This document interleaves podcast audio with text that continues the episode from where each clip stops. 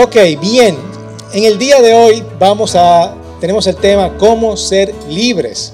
Cómo ser libres. Miren, durante muchos años, eh, cuando yo comencé a ser estudiante, ¿verdad? Tomé la costumbre de acostarme tarde en la noche. Era parte, ¿verdad? Haciendo las tareas. Eh, estaba estudiando publicidad y uno tenía que estudiar, hacer trabajos y proyectos que uno hasta amanecía. Y ese hábito duró hasta, diría yo que después también cuando comencé a trabajar en la agencia publicitaria, en donde nos quedamos bien tarde trabajando. Y hasta recuerdo cuando, me casé, me mudé y trabajaba tarde. O sea, esa era como parte de mi rutina. Eh, ir a dormir para mí a las 12, 1, 2 de la mañana era algo normal. Eso era normal. Pero yo a partir como el 2014, 2015, y dije, déjame cambiar este hábito y acostarme temprano y levantarme más temprano, a madrugar 5 o 6 de la mañana como muy tarde. Y fíjense, fue un proceso muy difícil. Fue un proceso muy difícil. Me duró, duró varios, varios días para yo lograr eh, poder cambiar ese nuevo hábito que yo tenía ya. Así que para aprender nuevos patrones tenemos que desaprender patrones viejos, ¿verdad? Los patrones nuevos, como digo, a veces son incómodos de aprender. Llevan un proceso, un hábito nuevo para hacerlo.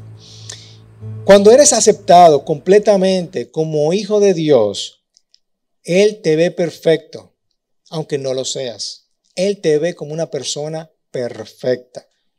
Y cuando eres aceptado completamente como hijo de Dios, mientras te vuelves más como Él, Jesús sabe que hay todavía imperfecciones en ti, pero a eso Él no le importa. Tú no tienes que, muchas veces nosotros queremos merecer el favor de Él, pero Él dice, óyeme, ya yo te he aceptado, ya tú tienes mi gracia. Pero yo sé que hay patrones que tú tienes que cambiar, así que tranquilo, eso vamos a irlo cambiando en la marcha.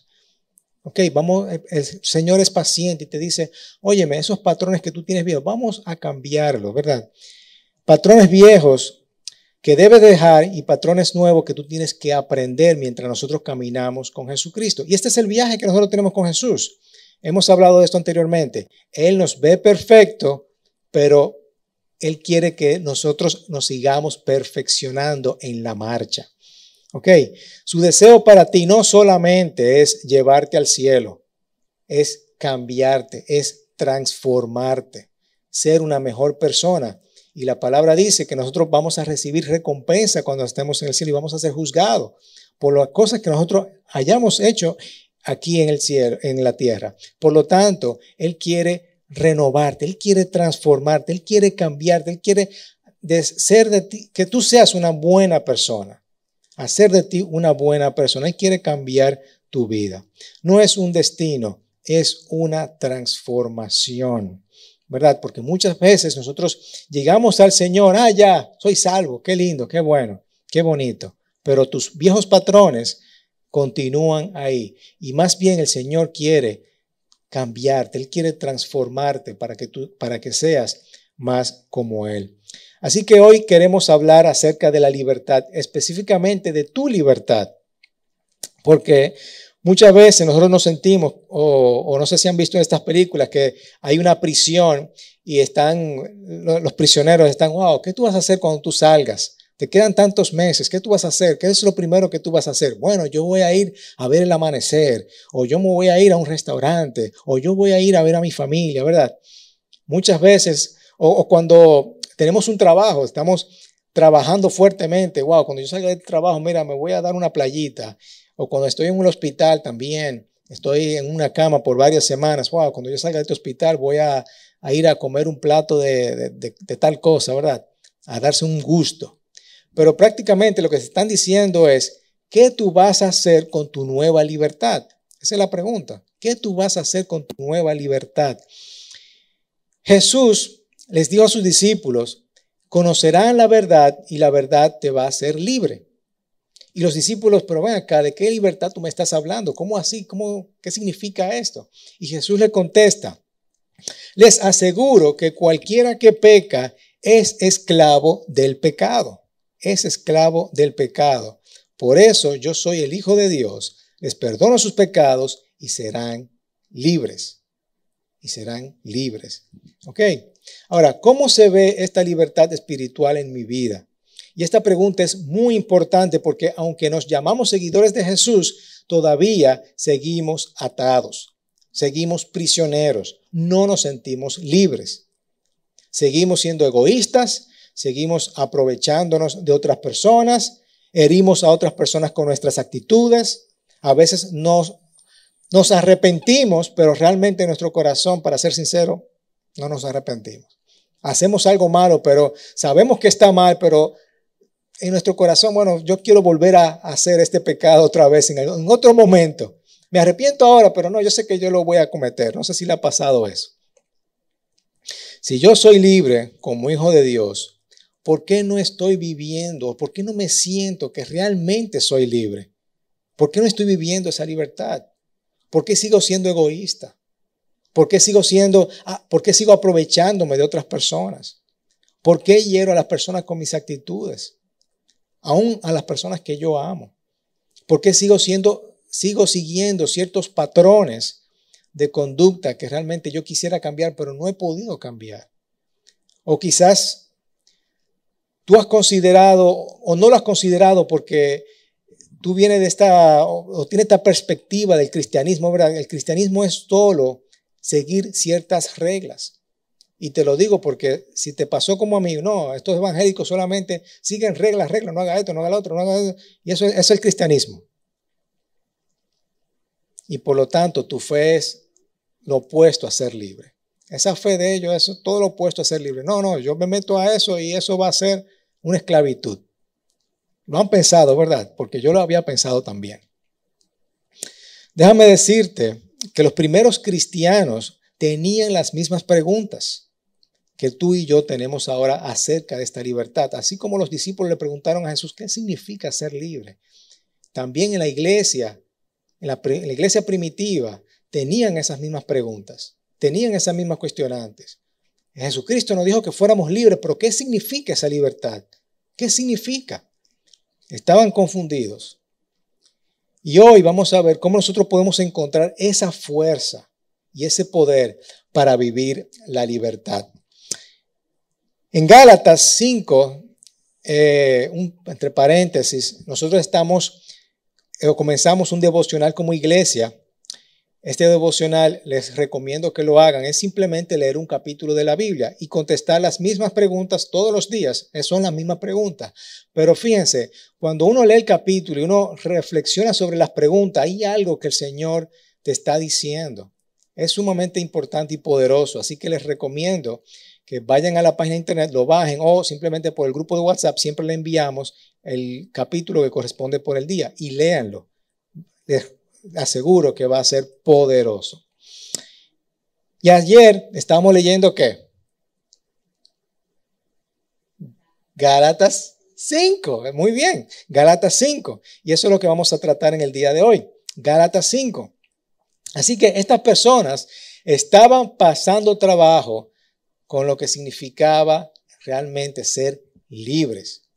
Y Pablo le contesta, Jesucristo nos ha hecho libres. Él nos ha hecho libres de verdad.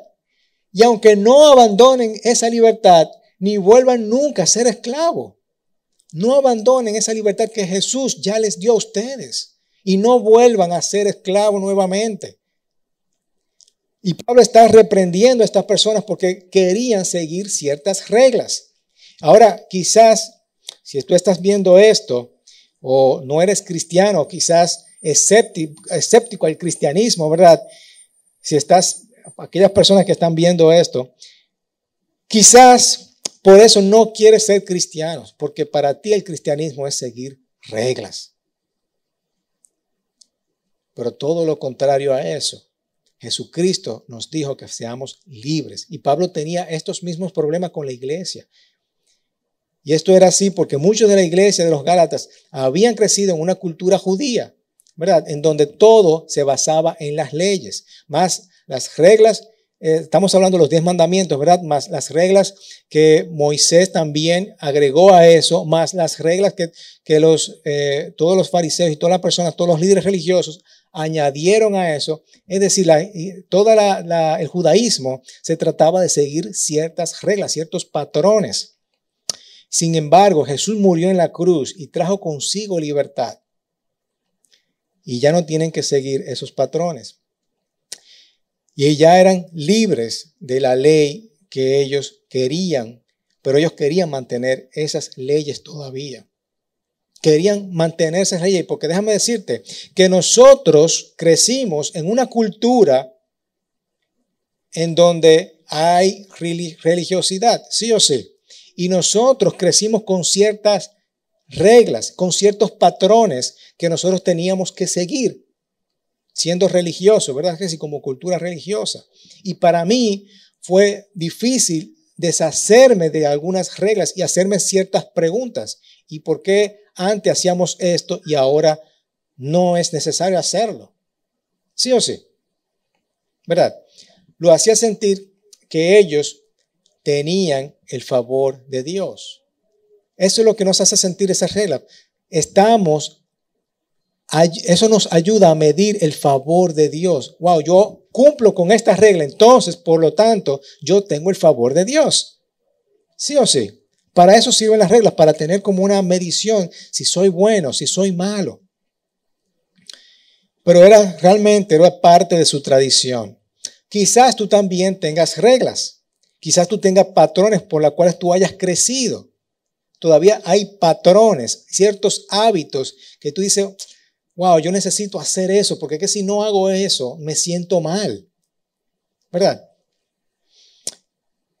Eso es lo que Pablo estaba trabajando con ellos, que fueran libres por lo que Jesús había hecho en ellos, en vez de estar atados a reglas viejas. Ya ellos habían aceptado a Dios como sus hijos. No tenían que estar luchando y esforzándose una y otra vez para ganar el favor de Dios porque ya ellos habían aceptado, ya el Señor había aceptado su favor. Y algo importante para ellos, como ejemplo, era la regla de la circuncisión. Si ustedes eh, están leyendo los Gálatas, ¿verdad? Eh, ellos están hablando acerca de la circuncisión. Esto era algo que se estaba debatiendo en la iglesia y Pablo sabiamente se dirige a ellos en el versículo 2. Pero quiero decirles algo. Si ustedes se circuncidan, lo que hizo Cristo ya no les sirve para nada. Si ustedes se circuncidan, ya lo que hizo Cristo no les sirve para nada. Muchos de ellos estaban pensando que todavía debían de practicar la circuncisión para merecer el favor de Dios pero todo eso terminó con Jesús. Y el versículo 3 dice, les una vez más, cualquiera que se circuncida está obligado a obedecer la ley. Pablo resalta que si para ellos mantener la ley, tú quieres mantener la ley, entonces tienen que obedecer toda la ley. Tienen que obedecerla toda, no solamente una, sino toda la ley. Los diez mandamientos, para las leyes de Moisés, para todas las leyes que pusieron todos los líderes religiosos. Si quieres ganarte el favor de Dios, en vez de rendir tu vida a Jesucristo, quien vivió una vida perfecta, por cierto, entonces ellos tendrían que vivir bajo todas las leyes. Ellos tendrían que vivir de una manera perfecta. Y fíjate lo que dice el versículo 4. Los que quieren que Dios los acepte por obedecer la ley, rechazan el amor y dejan de estar unidos a Cristo. Si tú quieres leerla, si tú quieres eh, seguir la ley. Está bien, pero entonces estás rechazando el amor y estar unidos a Cristo. ¿Tú quieres seguir con tus patrones viejos o tú quieres realmente recibir el amor y el favor de Dios? O estar o amar a Dios y estar unido a Cristo. ¿Cuál de las dos tú prefieres? ¿Ok? Cuando yo era muchacho, déjame decirte que yo era como los Gálatas. O cuando yo era muchacho, no. Cuando yo comencé a, conocer a Jesucristo, cuando yo conocí a Jesús como Señor y Salvador de mi vida, que yo era un muchacho todavía, estaba en el colegio, yo era un poquito como los Gálatas porque yo veía, eh, yo crecí en un colegio religioso y yo comenzaba a comparar ciertas cosas y yo me creía más que todo el mundo. No, pues, yo soy salvo, pero fíjate tú, tú sigues ciertas reglas y, y ya yo eso ya yo no lo hago, tú sabes. Yo me ponía de una perspectiva de juzgar a las personas, pero realmente no estaba siendo feliz porque yo también trataba de esforzarme por seguir mis viejos patrones, mis viejas reglas. Me creía como mejor que nadie. Y quizás tú eres también un poco así. Quizás tú también has construido tu cristianismo en adoración a las reglas y no en Jesús, quien vivió una vida perfecta y murió por el perdón de nuestros pecados. Y hay, déjame decirte, que iglesias completamente están basadas en reglas y por eso juzgan a las personas o quizás muchas veces hemos salido o han salido de ciertas iglesias porque te han juzgado, porque esas iglesias te juzgaron en base a reglas y te sentiste juzgado, ¿verdad?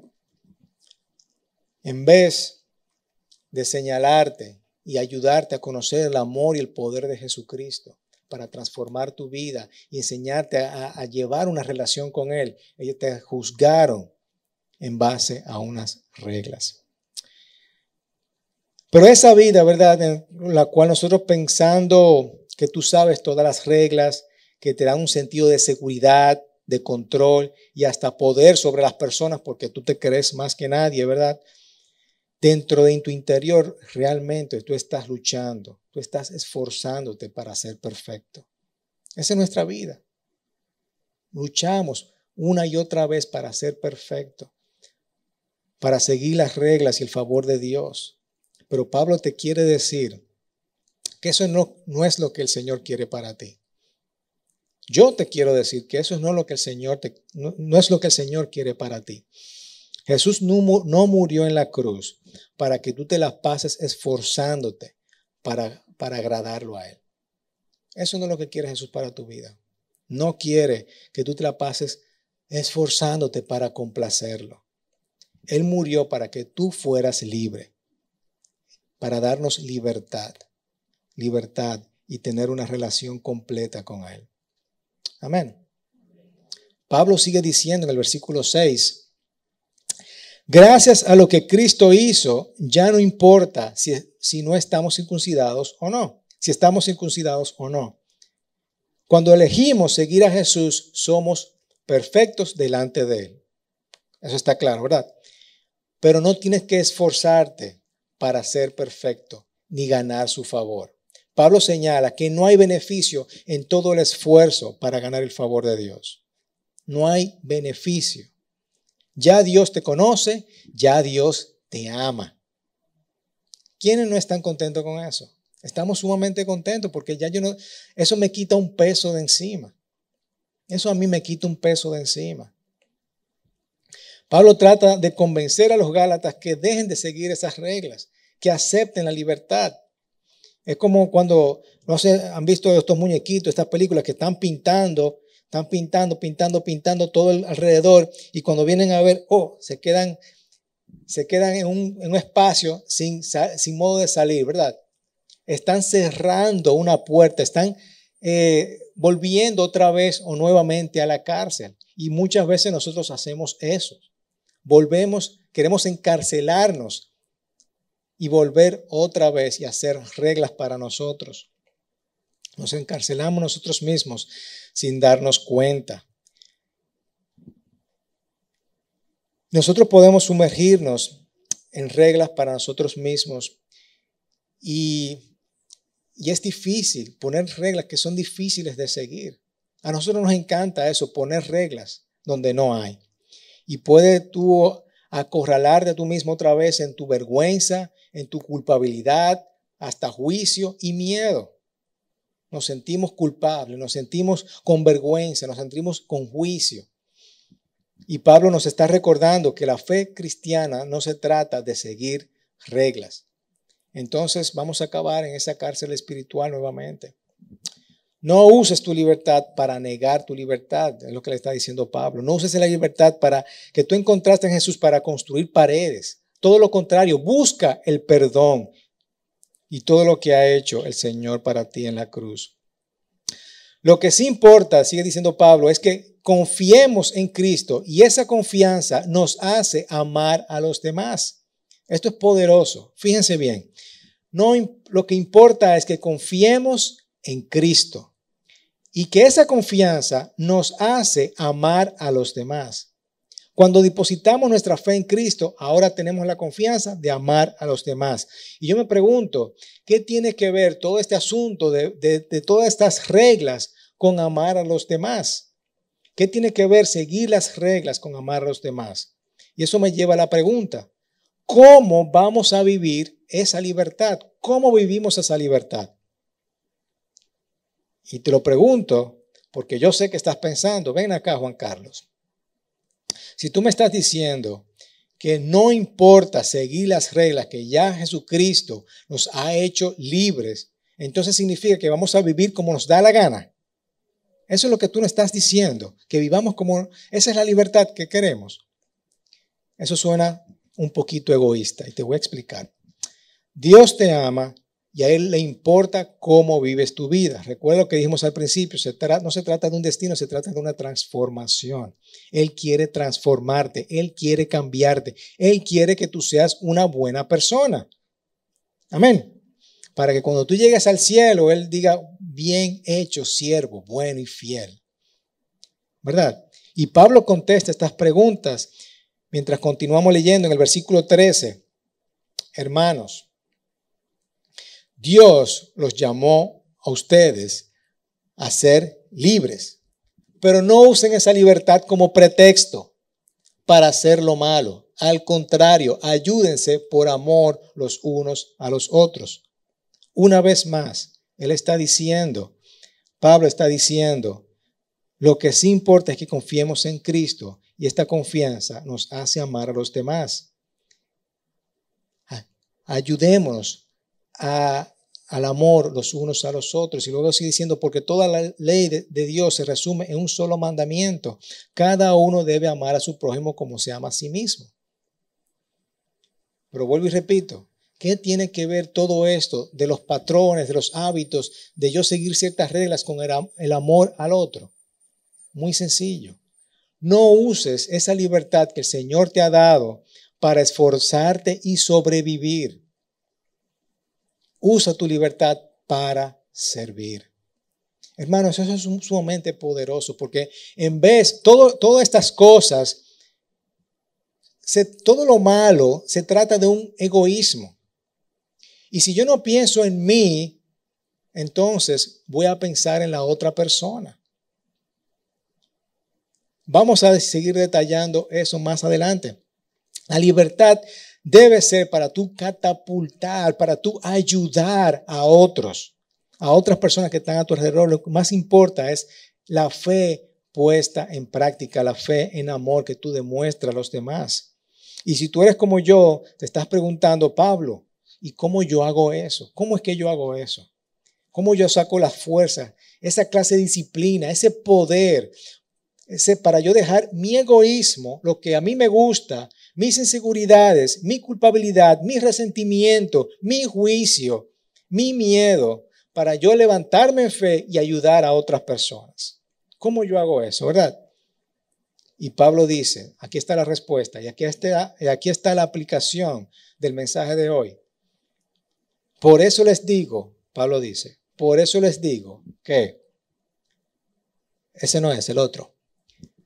Obedezcan al Espíritu de Dios y así no desearán hacer lo malo. Ahí está la respuesta. Obedezcan el Espíritu de Dios y así no desearán hacer lo malo. Ahora Pablo está diciendo algo sumamente poderoso con esto. Si quieres servir a las personas a tu lado, deja que el Espíritu te guíe. Si tú quieres servir a una persona a tu lado, deja que el Espíritu te guíe. Si quieres servir y dejar tus malos deseos y ríndelo al Espíritu Santo. No puedes parar lo que no puedes rendir. No puedes parar lo que tú no puedes rendir. Yo quiero parar mis deseos malos, tengo que rendirlo. Tengo que rendirlo al Espíritu Santo. Y no es rendir, y no, no estoy hablando de rendir, de, de darme por vencido, ¿verdad? Estoy hablando del rendir, de yo depositar todo delante de Él, arrodillarme delante de mi Dios y decirme, Señor, ya yo no puedo más con esto. Toma tú el control.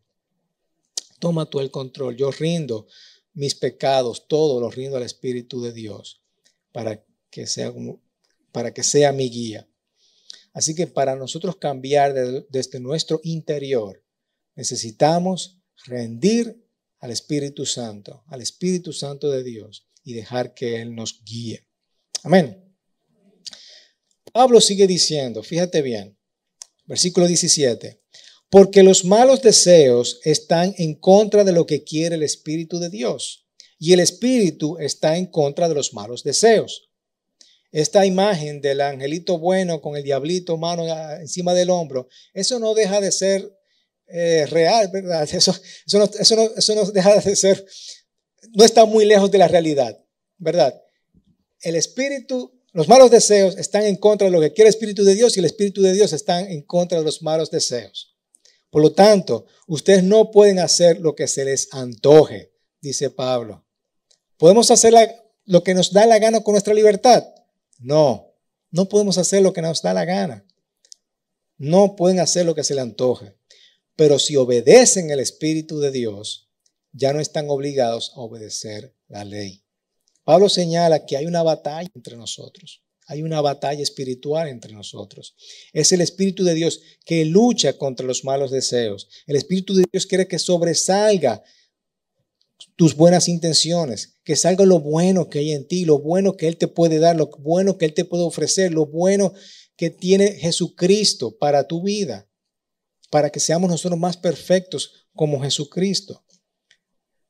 Él quiere que sobresalga tu yo, tu yo ideal, ¿verdad? El deseo de servir, de ser una buena persona. Y cuando nosotros nos dejamos dirigir por el Espíritu de Dios, ya no estamos obligados a mantener la ley. Cuando nosotros buscamos, nos rendimos al Espíritu de Dios, buscamos que Él nos guíe, no tienes que esforzarte por buscar el favor de Dios. De hecho, este, esto de hecho te da poder y te da fuerzas para, nos, para nosotros poder seguir adelante. De eso se trata. De eso se trata. Y Pablo describe que cuando nosotros seguimos esta naturaleza pecaminosa, nosotros podemos tener libertad. ¿Y de qué estamos hablando? Fíjense, Pablo continúa diciendo, presten atención a esto. Todo el mundo conoce la conducta de los que obedecen a sus malos deseos. De eso que estamos hablando acá, ¿verdad? nuestros viejos patrones. No son fieles en el matrimonio, tienen relaciones sexuales prohibidas, muchos vicios, pueden ser todo tipo de vicio, ¿verdad? Estamos hablando aquí todo tipo de vicio, todo lo que nos, nos ate a algo malos pensamientos, adoran a dioses falsos. Al final de año estuvimos hablando sobre eso, sobre dioses falsos. Todas las cosas que ponemos delante de Dios como primer lugar son dioses falsos. Practican la brujería y odian a los demás. Yo no sé tú, pero ya yo hasta ahora me he sentido identificado con estas cosas malas, estas conductas que Pablo describe como malos deseos. ¿Sí o sí? Se pelean unos con otros, son celosos y se enojan por todo. ¿Quiénes han pasado por eso? Son egoístas, discuten y causan divisiones. ¿A quién le gusta discutir? ¿A quién le gusta causar división? Son envidiosos, se emborrachan y en sus fiestas hacen locuras y muchas cosas malas. Les advierto, como ya lo había hecho antes, que los que hacen esto no formarán parte del reino de Dios. Es decir, estas conductas, estos malos deseos, Pablo nos está hablando que hay un mundo, todo esto que está sucediendo, todo esto tiene que ver contigo. Fíjate bien, todo esto tiene que ver contigo. Hay egoísmo en todo esto. Desde el principio, la fidelidad en el matrimonio, relaciones sexuales prohibidas, vicios, malos pensamientos, adorar o buscar dioses falsos que no son dioses, ¿verdad? Practicar la brujería, odiar a los demás, la pelea, los celos, enojarme, el egoísmo, discutir, causar divisiones, envidia, emborrachera. Todo eso tiene que ver conmigo. Todo eso tiene que ver conmigo. Está enfocado en mi necesidad. Una cultura de, egoísmo, de beneficiarte solamente a ti y tener una satisfacción efímera con todo esto. Así que una forma de robar tu libertad es crear esa prisión al esforzarte para tú ganar el favor de Dios. Y otra forma de robar tu libertad es simplemente construir una pared de egoísmo basado en todos estos malos deseos en donde realmente lo que tú vas a tener es una terrible consecuencia. Ahora, ¿qué pasa cuando nosotros elegimos construir, no construir una prisión y en, en, vez de eso nosotros nos rendimos al Espíritu Santo? ¿Qué va a suceder? Nos alejamos de esforzarnos por ganar el favor de Dios y movernos hacia la libertad. La clave está en nosotros rendirnos. No podemos parar lo que nosotros nos rendimos. Yo quiero parar todos esos malos deseos. Tenemos que rendirnos al Espíritu Santo, decirle, Señor, yo soy tuyo. Yo soy tuyo. El Espíritu de Dios nos da ese poder y nos, no solamente para ser libres, sino para, para ser transformados, para ser cambiados, que es lo que quiere nuestro Señor. ¿Y qué va a suceder cuando nosotros nos rendimos? ¿Qué es lo que va a pasar? Fíjate en el versículo 22. En cambio, el Espíritu de Dios nos hace amar a los demás, estar siempre alegres, vivir en paz unos con otros, nos hace ser pacientes y amables y tratar bien a los demás, tener confianza en Dios, ser humildes y saber controlar los malos deseos.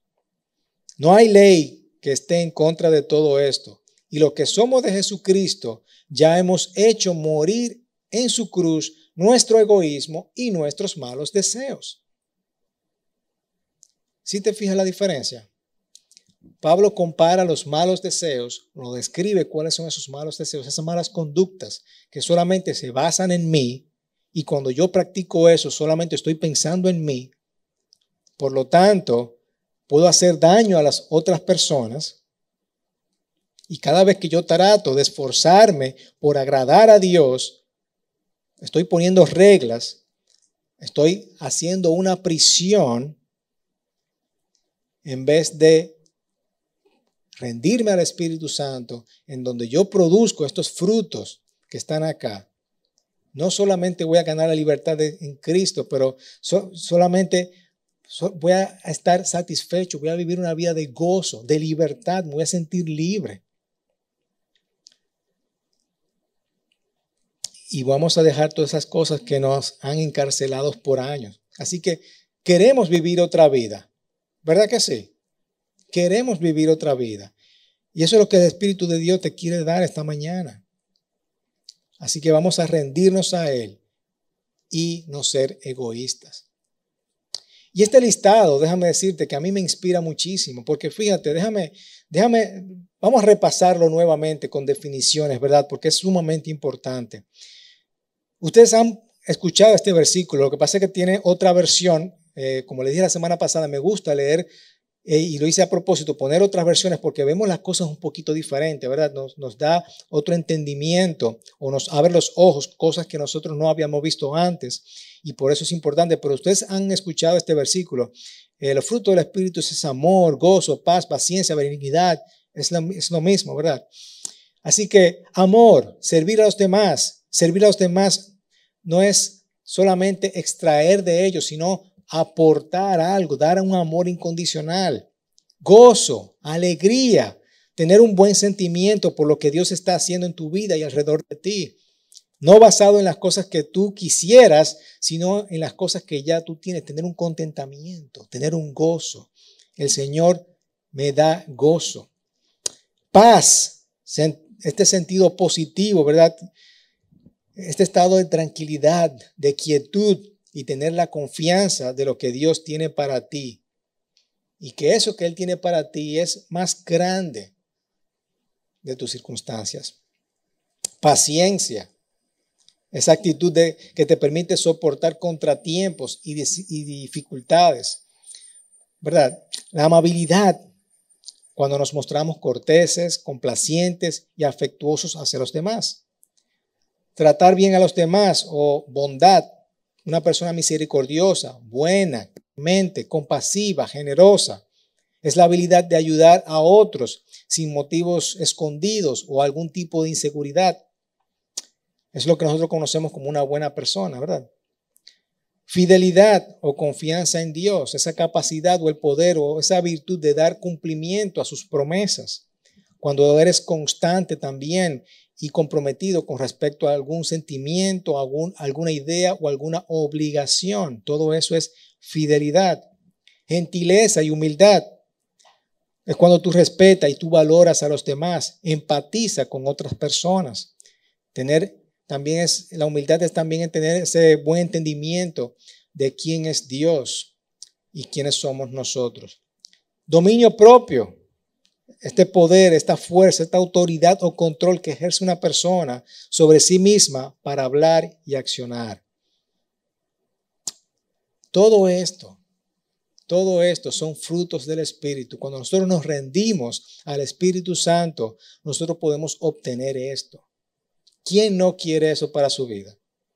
¿Quién no quiere eso para su vida? ¿No te gustaría ser esa persona? ¿O te gustaría ser esa persona encarcelada en esas malas conductas, en esos malos deseos? ¿O quiere vivir una vida con esos buenos frutos? Fíjate, yo he luchado con eso y he tenido que rendirme a ciertas actitudes y he tratado de buscar estos frutos del Espíritu para mi vida. El gozo es uno de ellos. El gozo, Señor, dame de tu gozo. Ahora, en esta pasada, en estos últimos meses donde pasamos por esta pandemia, eh, vi una falta de gozo en mi vida por lo que estaba sucediendo toda, todas las iglesias, con lo que estaba sucediendo alrededor. Estaba necesitaba del gozo del Señor. No estaba teniendo ese gozo del Señor. Y eso estaba algo que yo estaba luchando, tener gozo. Pero he aprendido a tener gozo y me he movido hacia el gozo porque he aprendido a rendirme delante de Dios. Y yo sé que muchas cosas de lo que han sucedido con la iglesia, quizás eh, no estás contento con lo que ha pasado, pero somos humanos, ¿verdad? Cometemos errores y gracias que esta iglesia tiene gran misericordia y tiene mucha gracia, ¿verdad? Así que en medio de esta incertidumbre nosotros podemos ver que estamos trabajando y el Señor está trabajando en mí. Otro también ha sido la paciencia, el dominio propio, son otros frutos que yo he anhelado al Señor y me he rendido delante del Señor para yo obtener paciencia y dominio propio. No sé tú de este listado, cuáles son esas cosas que tú necesitas para tu vida y cuáles son esas cosas que tú necesitas rendirle al Señor, al Espíritu Santo, entregárselo a Dios. Esos patrones viejos, ¿Cuáles son esos patrones viejos que tú todavía continúas haciendo y tú necesitas renovar esos patrones nuevos en tu vida? Pablo cierra este capítulo de los Gálatas animándote a ti, animándome a mí, y quiero leerlo mientras nosotros nos rendimos al Espíritu en esta mañana y estamos orando por los frutos. Dice así, si el Espíritu ha cambiado nuestra manera de vivir, debemos de obedecerlo en todo. No seamos orgullosos, no provoquemos el enojo y la envidia de los demás por creernos mejores que ellos. Eso es lo que me sucedía a mí, ¿verdad? Nos creemos muchas veces mejores que otras personas. Pero no, todo lo contrario, vamos a usar nuestra libertad para servir a los demás, no esforzándonos en agradar a Dios, en buscar el favor de Dios. Ya Jesús nos ha dado la libertad. Vamos más bien, vamos más bien a rendirnos al Espíritu de Dios y obedecerlo en todo. Si tú eliges seguir a Jesús, tus pecados fueron ya clavados en la cruz. No vamos otra vez a buscar una escalerita, a subir en esa cruz, a despegar los pecados y, y otra vez. eso no tiene sentido, hermanos. Y eso es lo que muchas veces estamos haciendo. Vamos a soltar eso. Vamos a soltarlo. No vamos, no queramos encerrarnos. No queremos encerrar lo que Jesús ya ha puesto en libertad. Vamos a rendirnos. Y muchas veces eso tiene que ver con desesperación. Señor, ayúdame, ya yo no puedo más. No puedo más. Hay pecados que para nosotros han sido difícil dejarlos. Y tenemos que venir con desesperación a nuestro Dios. Señor, no puedo más. Yo me rindo delante de ti. Ayúdame a salir de esto.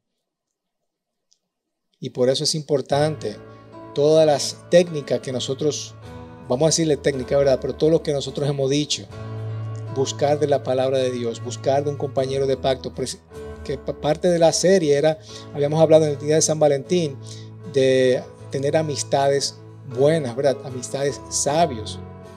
Y nosotros cambiamos también nuestro interior cuando tenemos estas relaciones que son auténticas. ¿Y qué significa eso? Que nosotros somos honestos y nosotros dejamos que otras personas hablen a nuestras vidas. Si tú necesitas una persona que hable a tu vida diciendo, mira fulano, eso no está bien, debes de cambiarlo, ¿verdad? Necesitamos ese tipo de personas. Necesitamos buscar de la palabra de Dios. Parte de este devocional es hacer una transformación en nuestras vidas. Porque cuando conocemos a Dios, cuando leemos la palabra y conocemos, conocemos su poder, su amor, y eso nos ayuda a transformar, a transformarnos. Hermanos, nosotros no pagamos. ¿Qué ejemplo les doy? Nosotros nos vamos a a lavar nuestro auto para que salga sucio, ¿verdad que no? Yo lavo para que lo pimpen, ¿verdad? Para que salga nítido, limpio. O yo no pago un gimnasio para salir más gordo, ¿verdad que no? Yo salgo para salir eh, nítido, ¿verdad? Roca, ¿eh? definido. yo no adquiero esa libertad para volver a estar preso. Ya Jesús nos ha dado esa libertad, hermanos. Vamos a rendirnos al Espíritu Santo. Yo quiero una transformación en mi vida.